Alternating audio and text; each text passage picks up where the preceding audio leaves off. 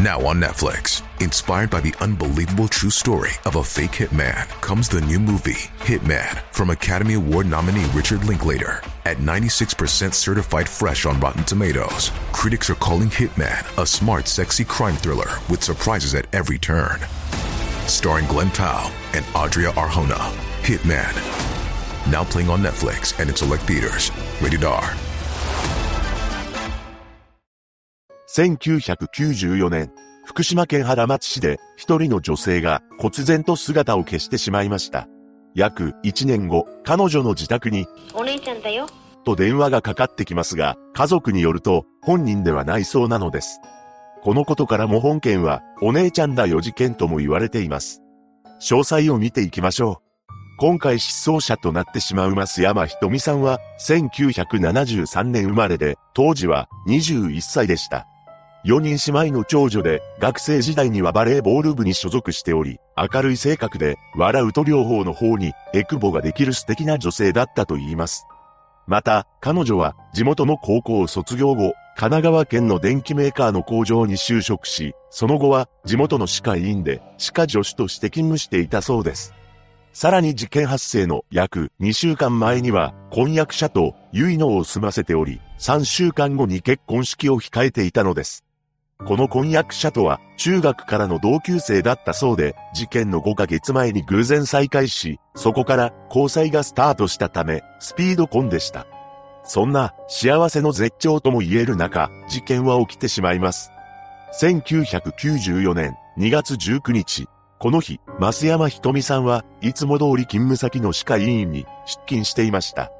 ただ、ことぶ期待者する当日だったため、同僚からも花束をもらうなど、祝福のムードに包まれていたと言います。しかし、その一方で、勤務中のひとみさんのもとに、不可解な電話がかかってきていました。当初、電話には同僚が出たそうで、ひとみさん宛てだったそうです。電話口の相手は、低めの声で、増山さんに代わってほしい、と話しました。同僚から電話を代わったひとみさんは、電話口の相手と話す際、親しい話し方ではなく、何か特殊な事情がありそうな感じで、そのやりとりから察するに、待ち合わせをしているような様子だったと言います。電話を切った後は、浮かない顔をしており、しきりに時計を見て、時間を気にしていたそうです。そして、この日は土曜日だったため、午後は休診であり、午前中で勤務を終えたひとみさんは、午後1時10分、歯科医院を後にしています。彼女は車で通勤しており、乗っていた愛車は鈴木の黒いアルトワアクスでした。歯科医院の駐車場から車に乗り込むところを同僚も目撃していましたが、この姿を最後に、ひとみさんは忽然と姿を消してしまったのです。実はこの日、ひとみさんは歯科医院を出た後、入院している祖父の元へ着替えを届けることになっていたと言います。その後は、婚約者の実家が切り盛りする飲食店を訪ねる予定になっていました。ひとみさんは、この飲食店を時々手伝っていたそうで、この日も午後から手伝うことになっていたそうです。婚約者にも祖父の見舞いに行った後、店に行くね、と伝えていました。しかし、時間になっても、ひとみさんが現れないため、婚約者がひとみさんの実家に連絡したそうです。その後、ひとみさんの父親が祖父の入院する病院へも連絡しましたが、病院にひとみさんは来ていませんでした。そして翌日、なんと、職場から約1キロほど離れたコンビニ裏の空き地で、ひとみさんの車が発見されます。そこに彼女の姿はなく、車内には財布やバッグ、手帳、ダウンジャケット、同僚から退職祝いでもらった花束が残されたままでした。さらに、ひとみさんのバッグの中には婚約指輪も入っていたのです。つまり彼女は何も持たず、車や所持品をすべて置いていなくなったということになります。また、車は鍵がロックされていたのです。そしてすぐに捜査が開始されます。まず、ひとみさんの当時の特徴は次の通りです。身長は158センチぐらいで比較的スリムな体型。当日の服装はベナテンという文字がプリントされたグレーのトレーナーを着ており、紺色のジーパンでリーガル製のベージュと黒が入った革靴を着用していました。また、結婚することが決まってから、彼女は心ないいたずらに悩まされていたことも判明します。というのも、毎晩のように自宅に無言電話がかかってきていたと言います。それは決まって午前0時だったそうで、結納を交わしてからは無言電話の回数が増し、午前0時から1時間おきにまるで規則性があるかのように夜中中かかってきたそうです。しかし、ひとみさんが失踪してから、この無言電話はピタリと止みました。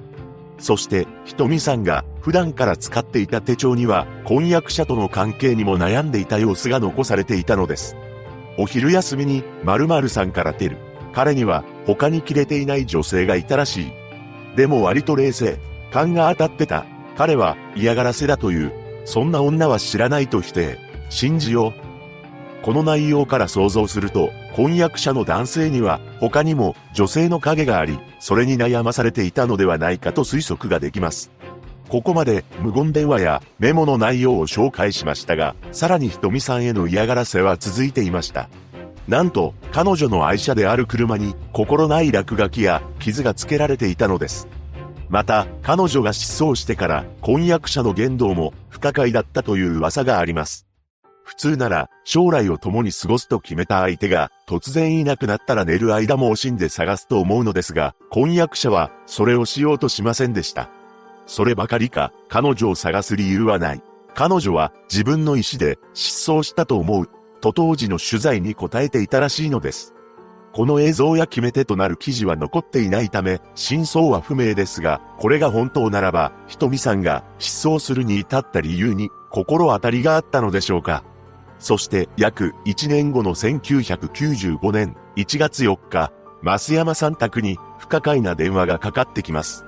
その電話には、ひとみさんの妹さんが出たそうです。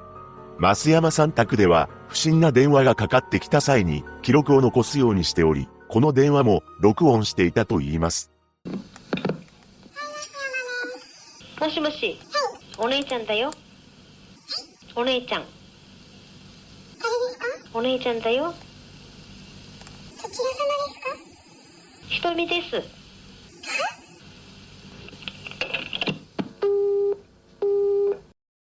この不可解な電話は、同一局内の公衆電話からかかってきたものだと判明し、福島県なまりがある50代以上の女性からのものだと考えられました。電話に出た妹さんは、ひとみさんの婚約者の実家の飲食店を一緒に手伝っていたこともありましたが、電話の声や抑揚が店でよく聞いていた声にそっくりだったと証言しています。しかし、これが事件解決の糸口になることはありませんでした。当時は電話帳などから個人宅の電話番号を入手しやすいという実情があったため、増山さん宅の電話番号を調べるのはそう難しくないと思いますが、一体誰が何の目的でこの電話をかけてきたのでしょうかただ、わざわざ公衆電話からかけてきているため、なるべく特定されにくい方法を選んでいることが推測できます。そして事件から1年半後、公開捜査が開始されました。なぜここまでの期間を要したかというと、世間が騒ぎになると、娘が戻ってきた時の社会復帰が困難になる、と両親の思いがあったからだそうです。そこから5年間で延べ2万7千人から聞き込みを行い、110件の情報が寄せられますが、有力な手がかりを得ることはできませんでした。そして、ひとみさんは未だに見つかっておらず、様々な謎が残っています。一つ目は、なぜダウンジャケットや財布、バッグなどを置いていったのかということです。当日の気温を調べてみると、1994年2月19日、福島県は晴れで、最高気温は13.1度、最低気温は1.1度でした。最高気温は、この月でも2番目に高い気温であり、退社したのが午後1時10分なので、ひとみさんが失踪した時間は最高気温に近かったのではないかと思われます。そうは言っても、最低気温は1.1度であり、風もあるので、相当寒いでしょう。そのため、ちょっとした用事で、車から出て、またすぐ自分の車に戻ってくる予定だったのではと思います。憶測にはなりますが、歯科医院にかかってきた電話口の相手と待ち合わせをしていたのがコンビニ裏の空き地であり、そこでひとみさんは相手の車に乗り込んで話をする約束をしていたのではないでしょうか。そしてそのまま連れ去られてしまったのかもしれません。続いて感じた謎は婚約者についてです。彼は、ひとみさんが失踪した際に、彼女を探す理由はない、自分の意思で失踪したのでは、と証言しているという話がありますが、これが本当ならば、一体なぜ彼は、そのような発言をする必要があったのでしょうか。ネット上の情報によれば、婚約者は、ひとみさんと交際する前から、他に交際していた女性がおり、ひとみさんが失踪してから11ヶ月後には、子供も設けて、結婚もしているという話があります。そんな話も出ているため、この婚約者が、ひとみさん失踪の件に何かしら関係があるのではと疑われて当然です。ただ、婚約者に対しては、警察が確実に事情聴取は行っているはずなので、完全なアリバイがあるのではと思います。さらに、結納も済ませ、婚約指輪も渡しており、結婚式の日取りも決定していました。そのため、本気で妻になる女性であったことに間違いはなく、なぜこのような発言をしたのか不可解なのです。そして次に、1995年1月4日にかかってきた電話の謎ですが、一体なぜこの日にかけてきたのでしょうかひとみさんの名前を知っており、適当な番号を押してかけてきたいたずら電話ではなく、お姉ちゃんという言葉を使っていることから、家族構成も把握している人物ということになります。さらにこの電話は公開捜査開始前にかかってきたものなので、増山さん一家の内情に詳しい人物だと思います。仮にひとみさんが何者かに連れ去られていたのであれば、電話口の相手が本件に関わっている可能性もありますが、身の代金を要求するわけでもなく、どういう目的でかけてきたのか、またこの日を選んだ意味も全くもってわからないのです。1995年1月4日は水曜日であり、仕事始めの人も多かったと推測ができます。憶測ではありますが、増山さん宅の両親が仕事始めなどで家にいないタイミングを狙い、妹さんが出ることをあらかじめ予測して、この日を選んだとも考えられます。そのため、お姉ちゃんだよと、いきなり話しかけてきたのではないでしょうか。もし両親宛てにかけてきたのであれば、初めから、ひとみさんの名前を名乗ると思うのです。となれば、この電話は妹さんに向けてかけてきたものであると解釈できるのですが、それが果たしてどういった意味があったのか。いずれにせよ、大切な家族の行方がわからない中、このような電話をかけてくるという行為は許せません。事件から20年が経った2014年2月18日の地元新聞への取材に、ひとみさんの父が答えています。ひとみさんの父親は震災が起こった後も一度も市内の自宅を離れなかったそうです。というのも、震災の行方不明者が DNA 鑑定によりご家族の元に帰ったということを知り、ひとみさんの手がかりが見つかることを願って待ち続けていたのだと言います。また父親は、ひとみが子供を産んでいれば、孫が成人を迎えてもおかしくない月日が経ってしまった。情報を寄せてほしい、と話しました。ひとみさんがご家族の元へ無事に戻られることを祈るばかりです。